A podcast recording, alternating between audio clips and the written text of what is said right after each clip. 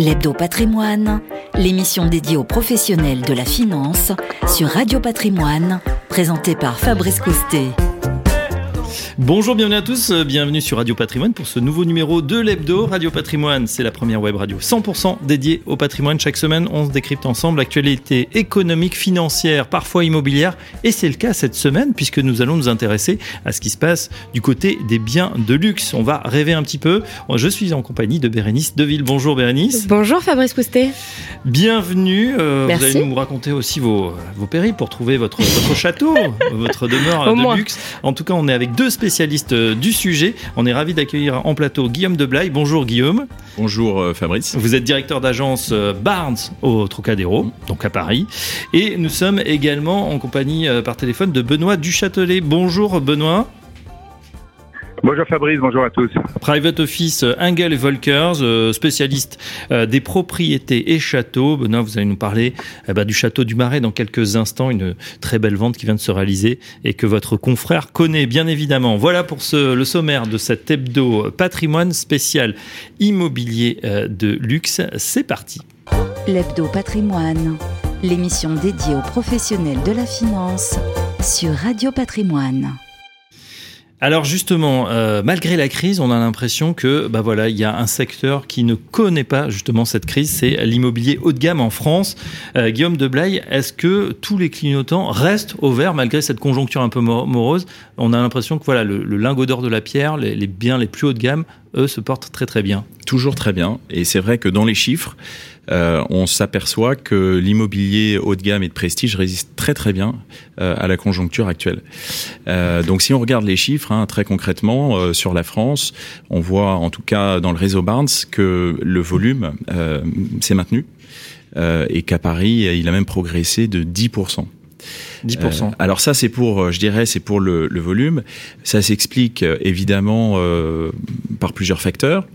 Euh, si on peut peut-être euh, développer, on, on, a le grand retour de la clientèle étrangère euh, qui, euh, qui évidemment revient avec été chassé par le méchant petit Covid. C'est quoi C'est des Américains, des Anglais Alors, on a des Américains. Il y a, il y a plusieurs phénomènes. Hein. On le a dollar.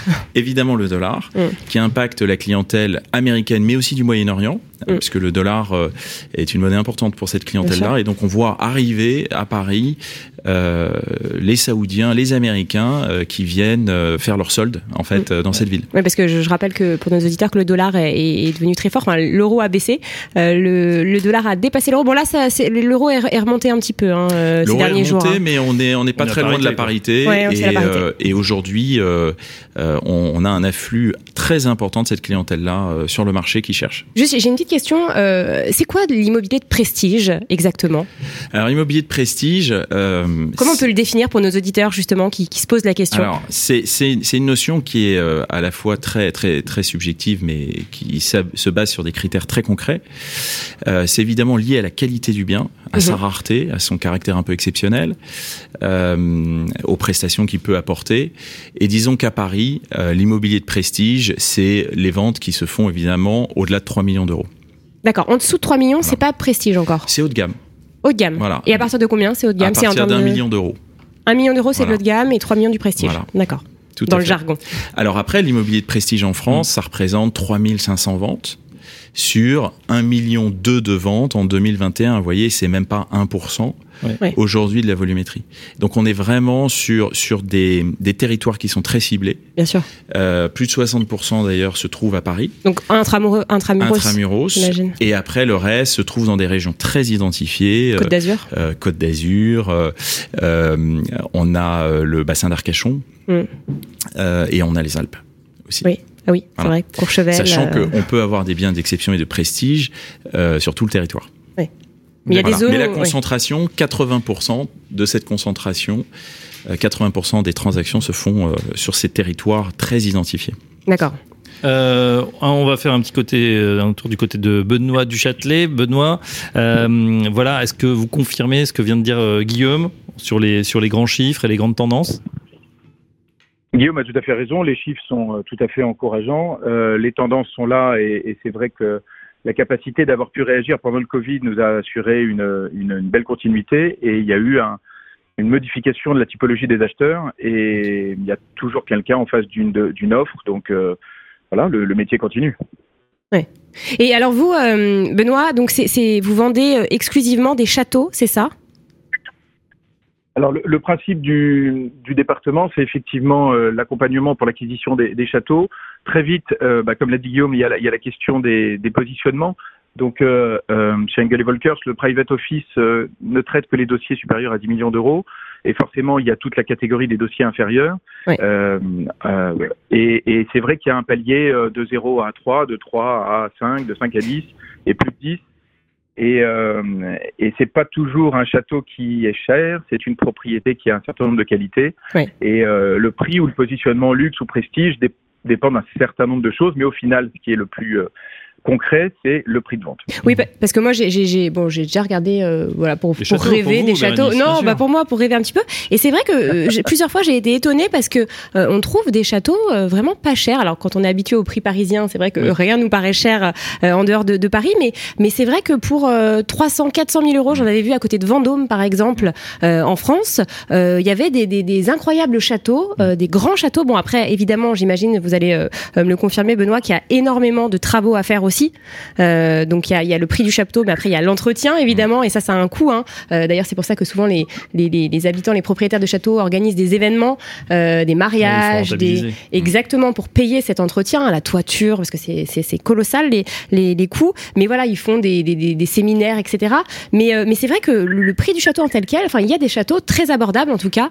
Benoît, voilà, c'était mon ma vision des choses. Du coup, c'est tout à fait ça. La France est un merveilleux pays euh, sur une un vivier de plus de 40 000 châteaux. Euh, beaucoup ont, subi des, dommages colossaux dans les vagues successives des dernières guerres, et il reste un patrimoine extraordinaire en France, de tout prix. Euh, le point commun, c'est effectivement euh, les charges d'entretien qu'on peut considérer comme étant euh, le sujet le plus euh, important. Lorsqu'on démarre un sujet, je vérifie bien avec mes interlocuteurs qu'ils savent se servir d'un tableau Excel et que euh, les onglets sont prêts, qu'ils ont une conscience de, l'engagement euh, qu'ils vont prendre, euh, parce que certains euh, ont, ont, des habitudes d'acquisition et d'autres démarrent, surtout après le Covid. Et, et il y a une éducation financière et, et, et, avant culturelle, une éducation financière à, à, à assurer pour prendre possession d'une propriété, que ce soit à 300 000 euros ou à 30 millions d'euros. Ouais, C'est-à-dire qu'on peut avoir 300 000 euros euh, ou 400 000, mais plus, plus tard, plus d'un million pour la rénovation, l'entretien. et puis après, l'entretien et les charges courantes, euh, chaque année, ça va, ça va également coûter beaucoup d'argent. Alors, oui, euh, par, par nature, euh, le, le, la proportion de dépenses est, est j'allais dire, proportionnelle au mètre carré et aux Bien contraintes sûr. un peu des, des lieux. Euh, c'est aussi toute l'excitation. On est dans une donnée beaucoup plus subjective que, que des appartements de centre-ville. Mmh. Et, et l'élément passion, l'élément coup de cœur, l'élément engagement de la famille est énorme. et il faut effectivement avoir la prudence et la, et la sagesse de vérifier euh, où vont être les postes de charge, comment les assumer. Euh, vous aviez raison d'insister sur le fait que beaucoup se sont mis euh, d'abord à ouvrir leurs portes euh, pour des monuments historiques. Euh, on, on, on, on, touche un certain nombre de subventions éventuellement, et donc il y a des contraintes. Et, et pour la survie économique, on, a un, une surface assez grande, et par conséquent, on peut se permettre d'organiser qui mariage, qui séminaire, Bien qui chambre d'hôte pour amortir. Et alors, on, on, vous le disiez, un, un château, bah, c'est compliqué à chauffer. Hein, c'est pas comme chauffer un, un, appartement, un plus petit appartement parisien. Euh, c'est immense. Et, et, on sait qu'on est en, pleine crise énergétique. Euh, L'énergie ne cesse d'augmenter. Ça va continuer. Est-ce que du coup, euh, ça se traduit par une baisse des demandes? Est-ce que vous constatez une baisse des demandes liées à ces coûts d'énergie qui augmentent? Alors, heureusement, pas une baisse des demandes euh, parce que le, le, coup de cœur est supérieur, mais en revanche, une sursollicitation de conseils euh, et, et, je ne peux pas être avec vous ce matin parce que justement j'accueillais euh, des, des, experts euh, euh chauffage mmh. et économie d'énergie dans des propriétés avec les, avec les acquéreurs potentiels pour concrètement euh, se rendre compte de ce qu'on peut faire aujourd'hui euh, versus 2022 et les nouvelles contraintes. Et euh, ça, ça, il y a une surdemande d'informations, c'est évident. Mmh. Euh, Guillaume, on, on, vous pose la, la même question. C'est vrai que c'est intéressant. On se dit bon, immobilier de luxe, de prestige, c'est souvent des voilà des, des, sinon des fortunes, des gens quand même qui ont, qui ont les moyens, on va dire ça mmh. comme ça. Est-ce que cette composante elle est importante pour eux aussi, c'est-à-dire ce, ce, ce, poste de charge ou, ou, ou, pas vraiment On marche plutôt plutôt au coup de cœur, comme vient de le dire Benoît Duchâtelet? Alors, on fonctionne euh, beaucoup effectivement au coup de cœur, mais je dirais dans le dans, la négociation, euh, les nouveaux euh, les nouvelles normes techniques, hein, notamment dans, les DPE, comptent beaucoup dans, dans la négociation. on a quelques quelques affaires qui qui, qui n'ont pas abouti parce que les notes avaient été dégradées. donc c'est c'est aujourd'hui un des critères qui est pris dans le en compte pour la négociation du prix. Euh, mais qui n'est pas un facteur bloquant. pour l'instant. Pour l'instant, puisque souvent les appartements que nous vendons euh, sont des appartements à rénover, oui. et donc euh, ils intègrent en fait un budget supérieur de rénovation quand la note est dégradée. Mais, même euh, enfin malgré euh, j'ai envie de dire la crise qui touche les matériaux parce qu'on sait hein, il y a des chantiers nous on reçoit des gens mmh. euh, il y a des chantiers qui sont à l'arrêt hein, des, des, des, mmh. des, acquéreurs qui ont mmh. acheté un appartement voilà dans l'optique de le refaire donc ça peut être un appartement haut de gamme ou prestigieux et là les, les, les chantiers sont à l'arrêt parce que ils ne savent pas quand ils vont recevoir leurs fenêtres par exemple parce que bah il y a eu le Covid donc des usines ont été à l'arrêt. Et puis maintenant il y a la, la guerre en Ukraine qui bloque aussi il y a un manque d'approvisionnement de ces matières premières. Est-ce que malgré ça les gens envisagent quand même de rénover? Alors, c'est un des freins aujourd'hui euh, à la progression du marché, euh, ce sont les, euh, les travaux. Donc les appartements avec travaux qui étaient sollicités euh, avant la, la, crise du Covid, aujourd'hui sont un petit peu délaissés mm. euh, pour deux raisons. Le, le, manque de maîtrise des budgets avec l'augmentation de, du coût des matières premières et de l'énergie, et aussi euh, le, les problèmes d'approvisionnement euh, qui au départ euh, étaient, étaient liés à la fermeture de la Chine mm. et qui maintenant sont un petit peu propagés. Bah oui. Voilà. Donc il y a eu cette incertitude autour des travaux qui fait que les appartements clés en main sont aujourd'hui beaucoup plus sollicités qu'avant mm. et tirent le marché vers le haut et les appartements avec travaux sont un petit peu délaissés, donc il y a euh, une petite décote. Alors c'était l'inverse euh, il y a quelques Alors années. C'était l'inverse il y a quelques années. Hmm. Euh, vous nous avez parlé justement du retour des, des étrangers. Euh, c'est quelle est la proportion aujourd'hui euh, à peu près quand, quand sur 100 ventes par exemple Alors les étrangers par exemple, euh, on les retrouve beaucoup dans les arrondissements traditionnels, hein, euh, euh, premier arrondissement, euh, sixième, septième, huitième, euh, qui, euh, qui, qui sont un peu les viviers de l'immobilier de prestige que des beaux quartiers. à Paris, les beaux quartiers traditionnellement, puisque mm. il y a un phénomène de report aujourd'hui que qu'on voit, et les étrangers aujourd'hui sont très présents sur les pieds à terre, donc les, les, mm. les surfaces de moins de 100 mètres carrés. Pour vous donner un exemple, en 2020 2022, euh, sur, le, premier semestre, plus d'une vente sur deux euh, a été réalisée avec un acquéreur étranger pour des surfaces de moins de 100 mètres carrés dans le premier et le huitième arrondissement c'est vous dire l'importance aujourd'hui de la clientèle étrangère qui mm. n'était pas là pendant le Covid ou l'après-Covid. Donc il y a un phénomène de remplacement qui est très intéressant d'ailleurs sur ce segment. Alors j'ai une question parce qu'on a reçu la, la, la semaine dernière la, la, présidente de la Fédération des chasseurs euh, immobiliers qui nous disait que euh, les étrangers, parce qu'elle c'est une de c'est sa mm. clientèle aussi, euh, nous disait que euh, avait été freinée avant le Covid par les gilets jaunes et que déjà elle avait noté une baisse des demandes euh, de la part de ces étrangers mmh. à cause de la mauvaise image que, que véhiculaient les médias euh, de la France. Est-ce que vous l'avez constaté, vous? Alors, on le constate, de toute façon, Paris euh, est toujours traversé par des crises. Il y a eu les attentats, il y a eu les gilets jaunes, il y a eu les grèves. Il se passe toujours quelque chose à Paris qui peut réfréner certains étrangers. Euh, moi, je constate pas d'effet. Euh... Il n'y a pas eu d'impact sur les ventes juste après les gilets jaunes si, il y a eu un impact. Pendant les Gilets jaunes, il y a eu ouais. un impact. Quand, euh, évidemment, les, les, les, médias ont tourné en boucle ces, ces images d'émeutes, euh, oui, effectivement. Euh, mais très, très vite, ça s'est rétabli et, et, euh, et, la clientèle est revenue. Euh, on a aussi d'autres types d'étrangers aujourd'hui qui investissent. On, on, a remarqué, il faut, il faut savoir que la pierre, ça reste aussi une valeur sûre, une valeur d'investissement, un, un, actif qui est très résilient à la crise. Et beaucoup d'étrangers investissent aussi à Paris euh, en faisant acte d'investissement. Il y a le côté coup de cœur, mais il y a aussi euh, le bon placement euh, qu'ils ouais. réalisent. C'était une de mes questions là aussi. On a, vous parlez tout à l'heure de, de pied à terre. C'est mm. vraiment des choses pour y habiter de temps en temps. Voilà, je, on fait une virée à Paris, et on va se faire un petit plaisir à, mm. à l'opéra ou ailleurs.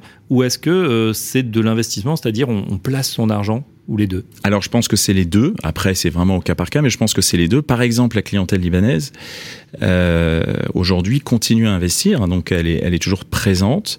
Elle achète euh, des, des petites surfaces ou des surfaces un peu plus importantes. On a aussi constaté, on a fait un certain nombre de transactions dans le 16e notamment avec des ressortissants des pays limitrophes de la Russie, la Géorgie, le Kazakhstan, qui achetaient des appartements, donc des personnalités de ces pays-là qui achetaient qui achetaient à Paris. Pourquoi? Pour venir se réfugier si jamais il y a un problème? Ça, ils nous le disent pas, évidemment. Mm. Euh, nous, ils, nous parlent de de de le de pied à terre, de, pied à terre, de mm. l'attraction de Paris, mais euh, euh, on a constaté ça aussi de pays européens mm. qui achetaient des, des petite résidence, notamment en Espagne, d'étiquettes de 300 000 euros. Voilà. Alors c'est une façon de d'investir euh, son argent et d'investir dans l'avenir. On va euh, aller voir du côté d'un beaucoup plus gros investissement, euh, le château du Marais. Euh, le Versailles, surnommé le Versailles de l'Essonne, et c'est euh, eh bien justement Engel et Volkers qui vient de faire cette cette vente au milliardaire Daniel Kretinsky, là, milliardaire tchèque, hein, bien connu pour ses investissements dans les médias. Benoît Duchâtel, est-ce que vous pouvez nous raconter un peu l'histoire de cette vente exceptionnelle? C'est effectivement une, une, page d'histoire qui, qui, se tourne, euh, parce qu'après euh, Prosper Mérimée, euh, Châteaubriand, voilà, il va y avoir de nouveaux de nouveaux locataires dans ces lieux et c'est merveilleux parce qu'il faut qu'une maison continue de, de vivre.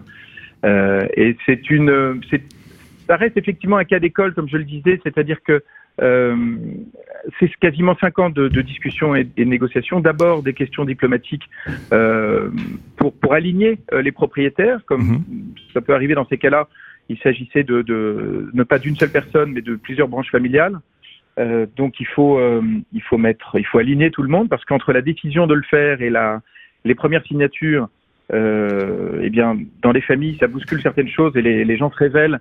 Et euh, c'est également une part très importante de notre métier que de savoir euh, travailler cette diplomatie en coulisses euh, et, et, de trouver ensuite le, le, bon prix et de profiter du réseau international dont nous disposons pour euh, identifier, comme l'ont fait euh, les deux collaborateurs du private office chez nous et qui ont trouvé et le bien et l'acquéreur. Euh, deux personnes différentes se sont coordonnées pour cette réussite. Mhm. Et mais c'est cinq ans d'histoire, cinq ans de discussion, à la fois avec les familles et à la fois avec, j'allais dire, les relations. Euh, les relations locales en Seine-et-Marne pour, euh, pas en Seine-et-Marne, pardon, dans, en l'Essonne, pour euh, les projets qu'avait l'acquéreur derrière et vérifier que tout allait être accepté par la région. Mais oui, puisque le Daniel Kretinsky, bon, il fait pas ça complètement par hasard. Hein, c'est pas pour euh, pour y couler ses vieux jours, quoique. c'est pourquoi alors? C'est, bah, dites-nous, hein, Benoît, je crois qu'il se dirige vers un vers un hôtel de luxe. Oui, il y a, y a, un projet d'hôtel derrière, donc on se doute bien que lorsqu'on parle d'une d'un bâtiment comme ça qui représente le, la grande période Louis XVI, que le, les monuments historiques ont leur mot à dire. Euh, les bâtiments de France, euh, les architectes, les négociations ont été un peu longues et les premiers accords ont été signés à l'été. Et, euh, et maintenant, euh, voilà, les planètes sont alignées, le projet, le projet avance. Voit le jour. Euh, au lieu de, au, au lieu de, j'allais dire, de maintenir tout en l'état, il y a bien, il y a bien sûr ce projet d'hôtellerie et du coup, mm. il y a eu aussi des ventes avec des, des maisons de vente, euh, Thierry Maigret, Sotheby's, enfin différents euh, Christie, différents acteurs qui sont venus s'occuper chacun d'une partie de la vente du mobilier qui est en cours en ce moment. Et quand vous dites alors que, que les négociations, on dirait 5 ans, est-ce qu'elles ont été euh, ralenties par euh, le confinement, le Covid, j'imagine? Oh, Pardon, là, pour ce, ce dossier-là, les contraintes Covid ont été on va dire peut-être minime, c'était vraiment de la diplomatie familiale. D'accord. Et euh, lorsque vous dites pareil que vous avez, euh, il a fallu trouver l'acquéreur, est-ce qu'il y a eu plusieurs euh, potentiels acquéreurs qui, acquéreurs qui se sont positionnés sur ce bien ou, juste Daniel Kretinsky? Alors, c'est là où c'est un cas d'école, quel que soit le montant de la vente, c'est-à-dire que dès le début, un acquéreur s'était positionné tout près du, du prix et, et, comme dans n'importe quel comme dans n'importe quel sujet euh, euh, immobilier, euh, la famille a considéré que c'était c'était peut-être pas le moment, que c'était bon signe que les gens voulaient se positionner. Par conséquent, il fallait attendre peut-être un peu mieux.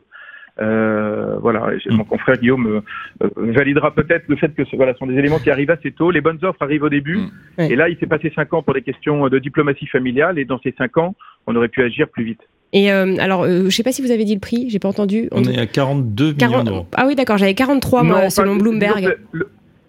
oui, c'est ça, c'est-à-dire que le, le sans, être précis dans les éléments de vente, parce que ça n'apporte à, à, ce jour pas grand-chose. Bah, ça fait rêver.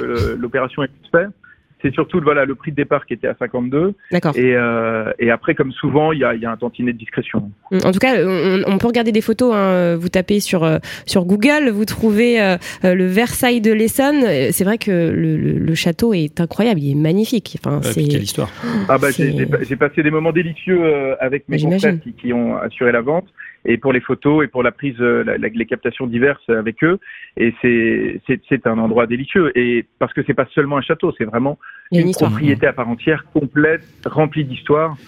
Euh, c'est un bonheur. Alors Benoît, vous ne le voyez pas, mais votre euh, confrère hein, Guillaume de Blaye euh, opine du chef. Hein, il, est, il, est, bien évidemment jaloux, mais comme il est sport, il est beau joueur, il vous félicite quand même. On va faire une petite pause, messieurs, dames. Pour ses prochaines acquisitions. Eh bien, peut-être. Vous avez des acquisitions qui coûtent 43 millions d'euros On a, alors nous, sur Paris, la plus grosse acquisition qu'on ait faite cette année, c'était plus de 20, 20 millions d'euros. D'accord. Dans le quartier de. Ce qui est déjà pas mal. ce, qui est, ce qui est déjà beau. Il reste ah, c'est colossal. Mm. C'est pas mal. On fait une pause musicale, on se retrouve juste après pour cet hebdo patrimoine spécial immobilier de luxe. À tout de suite.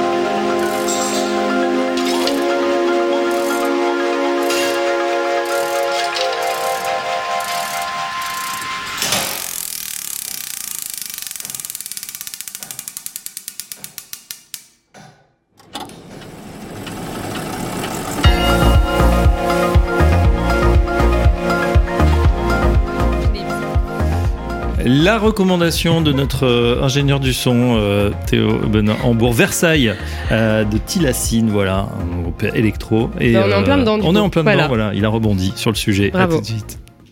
L'Hebdo Patrimoine, l'émission dédiée aux professionnels de la finance sur Radio Patrimoine. L'hebdo patrimoine spécial immobilier de luxe qui résiste toujours et encore à la crise. Hein. On le voit, le luxe hein, résiste de toute façon plutôt bien, que ce soit voilà sur les marchés, euh, sur euh, sur l'immobilier. On est en compagnie de Guillaume Deblaye, le directeur d'agence chez Barnes, agence du Trocadéro, et Benoît Duchâtelet qui euh, ne peut pas être là car il a des diagnostics à faire dans ses châteaux, private office, propriété château, Engel et Volkers. Bérénice. Oui, alors moi j'avais deux questions en fait, une, euh, pour euh, Guillaume et une pour Benoît. Euh, la première.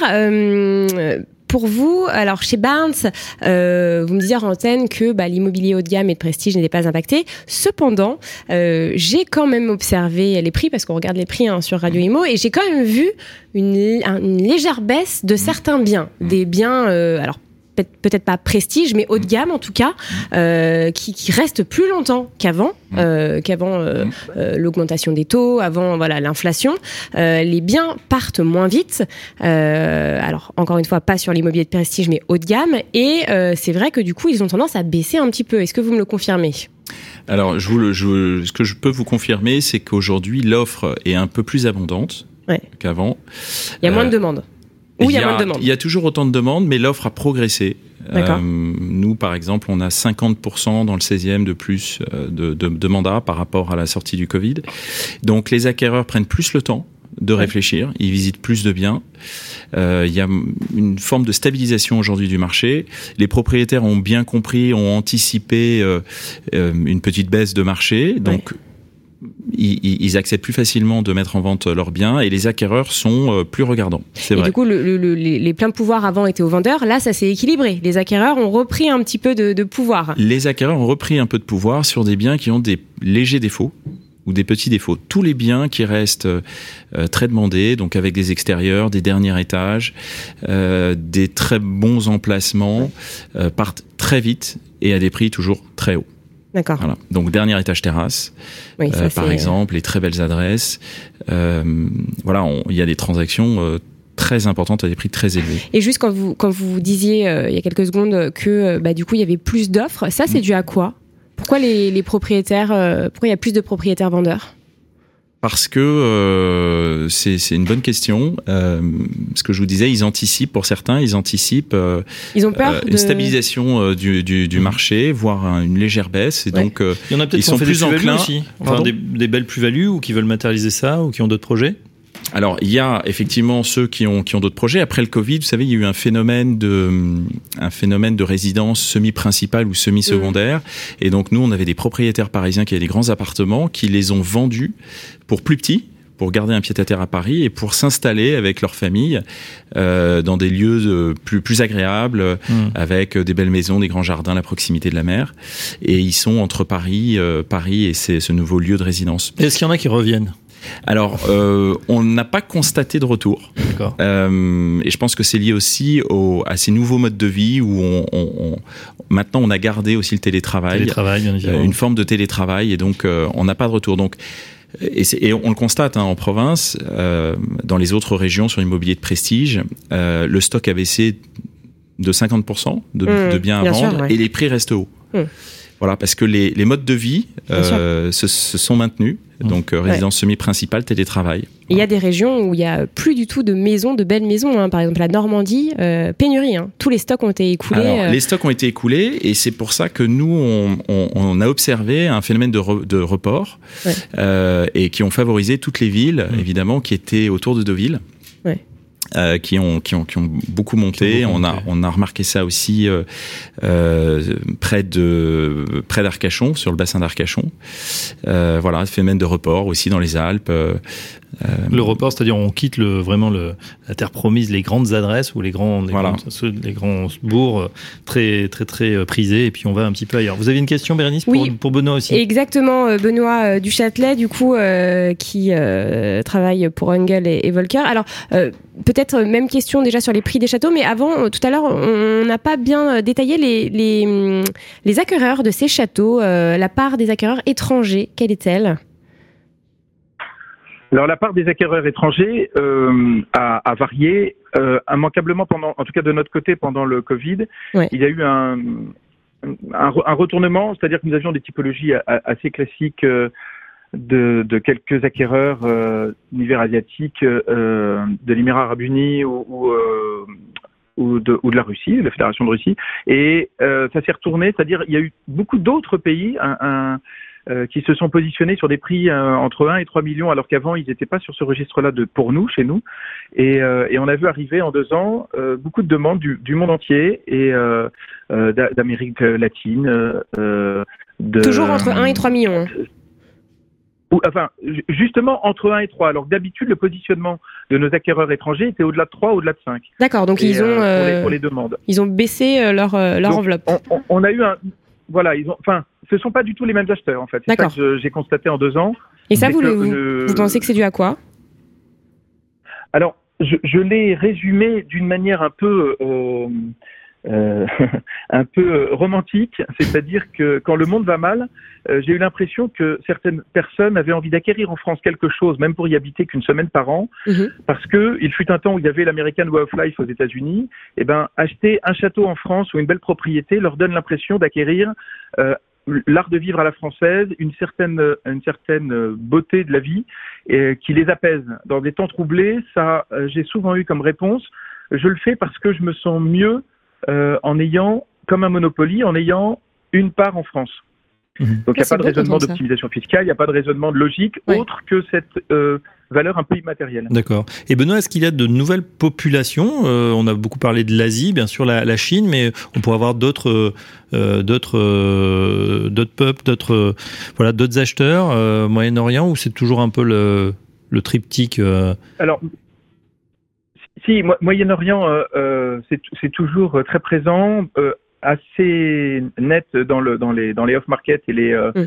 et les, et les projets qui n'apparaissent pas sur le marché.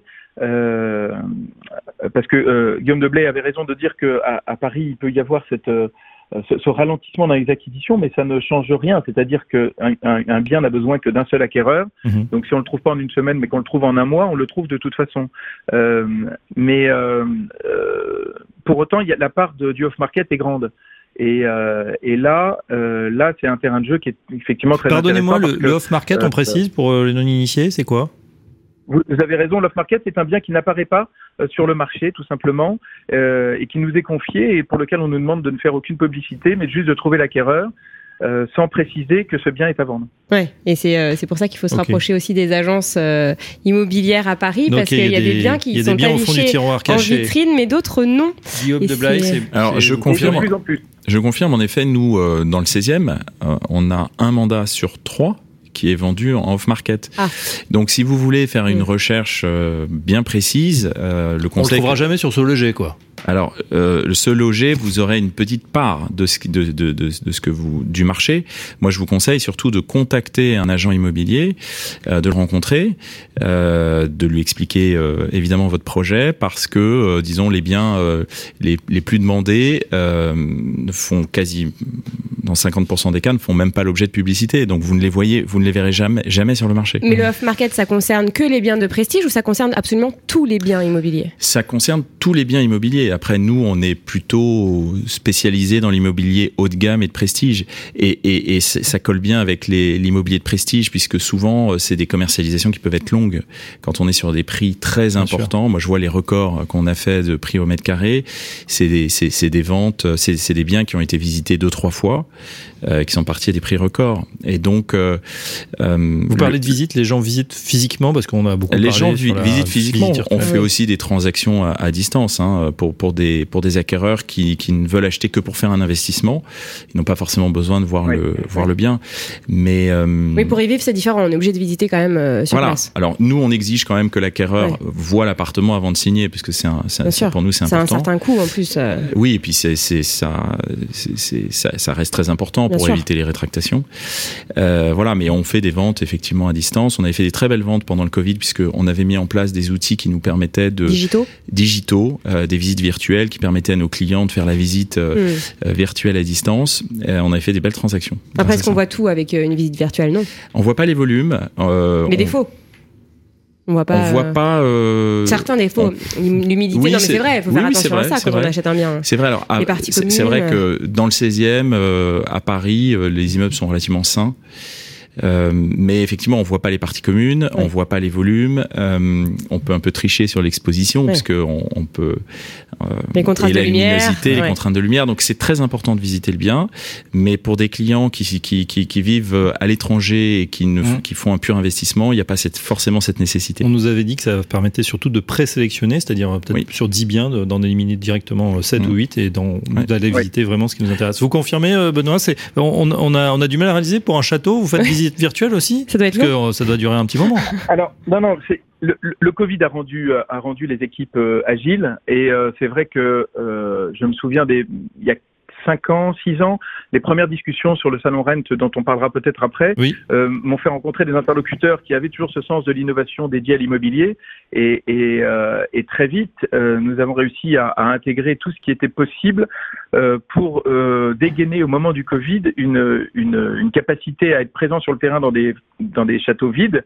Et nous faisions, on, on enchaînait les visios de visite avec des acquéreurs qui n'avaient pu se déplacer. Mais mmh. comme l'endroit est très vide, nous, on avait, avait la possibilité d'y être. Euh, dans les périodes où on pouvait bouger un peu quand même. Et, euh, et là, il y, a eu des, il y a eu des choses incroyables. Il y, a une, il y a une propriété qui a été vendue.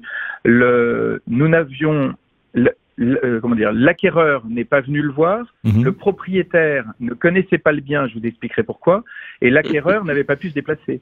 Et euh, aucun, de, et, même quelqu'un de chez nous euh, n'avait pas encore eu possession des lieux, euh, c'est-à-dire que c'était rentré par un, un, un cabinet euh, étranger d'avocats qui, qui portait le bien de son, de son client décédé, et, et donc le, le, le cabinet en question ne connaissait pas le bien physiquement. Euh, Nous-mêmes, nous l'avions vu il y a trois ans, mais nous n'étions pas revenus, et, et l'acquéreur n'avait pas pu se déplacer. On a tout fait tout ça en visio, et, euh, et l'acquisition s'est faite parce que euh, celui qui faisait l'acquisition euh, euh, était un enfant du pays et se souvenait, mmh. après avoir fait le tour du monde, de ce qu'était la Terre euh, et les lieux. Donc, et, et, tout le monde a donné son feu vert sans aucune visite. Ouais, fou, bon, bah, peut-être qu'on achètera comme ça demain. Vous y croyez justement à cette nouvelle technologie On parle beaucoup de métaverse, de, de visites virtuelles. des outils de bonne qualité. Ouais. Guillaume de Blaye, pour vous, c'est important euh, Oui, c'est des, des outils qui peuvent euh, faciliter euh, la rapidité de transaction. Euh, nous, Barnes, on a fait une première transaction en crypto. Justement, j'allais vous poser la question. Aux, aux États-Unis, à Miami. Ah oui, mais en quelle année Pour un bien. L'an dernier. Pour un bien américain, à Miami. Pour un bien américain. voilà. Et qui était l'acquéreur alors, j'ai pas le profil, hein, pas le nom, mais le, euh... profil, ça s'est fait entre Américains. Ok. Euh, voilà, mais c'est des tout, tout, tout, ça, toutes ces nouvelles technologies, elles permettent euh, euh, de gagner du temps dans la recherche, elles permettent de réduire les coûts de transaction, de faciliter les, les transactions aussi, et de sécuriser aussi. Et voilà, et de sécuriser. Donc, euh, mm. c'est des outils qu'il faut vraiment suivre et vous verrez dans l'avenir, c'est peut-être l'avenir. Bien sûr, bah c'est l'avenir. Enfin, nous, on y croit. En tout cas, euh, la blockchain, c'est hyper sécurisé. Justement, vous l'évoquiez, Fabrice, le métaverse. Euh, on a reçu bon, des, des, personnes sur ce plateau euh, parler de, de, biens dans le métaverse qui ont été vendus euh, des centaines, voire des millions d'euros. c'est quelque chose vous, vers lequel vous vous dirigeriez Alors Guillaume et puis Benoît? Alors moi... avec Barnes, non Est-ce que vous en discutez déjà en interne? Alors on parle beaucoup et on est très à la pointe justement de ces technologies qu'on met en avant. on teste aussi, on, met en application aussi des ventes interactives. C'est tous ces nouveaux outils, si vous voulez, qui permettent de, de, euh, de, de mieux accompagner nos clients euh, dans la vente et d'obtenir euh, le, le, meilleur prix.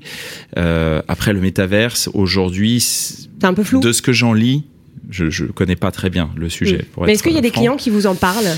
Peu de clients. Peu de clients, d'accord. C'est pas encore rentré dans les mœurs. Euh, je pense peut-être du côté des moyens de paiement, effectivement, de oui, ça plus crypto. Mais il faudrait aussi que la, la, les crypto actifs soient un peu plus stables, puisqu'on est quand même passé ouais. sur un bitcoin de 60 000 à euh, mm. moins de 20 000 aujourd'hui. Mais ça remonte là, non mais Ça oui, remontait ces jours-ci avec. Il faut garder ces bitcoins. Euh, euh, Benoît Duchâtelet, vous qui êtes un pied dans le digital, un pied dans l'immobilier, comme on peut voir sur votre profil LinkedIn, euh, on, s'était euh, croisés, nous, sur le Rent, et justement, le salon Real Estate New Technology, eh bien, il réapparaît à la porte de Versailles. Ça sera le 8 et 9 novembre prochain. On y sera bien évidemment avec euh, Radio Imo. Vous y serez également? Alors j'y serai également, comme je le disais, c'est un rendez-vous euh, incontournable où, j'aime bien euh, suivre les, les, tendances de l'année et, et, les projets, les innovations à venir. Et ça permet de justement de se remettre en question, de vérifier quels sont les outils du moment, les partenaires sur lesquels on peut compter. Et c'est un rendez-vous indispensable. Et alors les, les châteaux dans le métaverse, vous y croyez? Alors, euh, j'ai toujours envie de croire dans ce qui fera l'avenir. Euh, en revanche, ça, ça, ramène quand même à ce que disait Guillaume Deblay sur l'importance de, de l'humain, euh, c'est-à-dire il faut euh, bien sûr que c'est intéressant d'aller. Euh, les États-Unis ont, ont, cette capacité de permettre ce, cette transaction immobilière qui n'est pas encore possible en, en droit français comme on mmh. souhaiterait.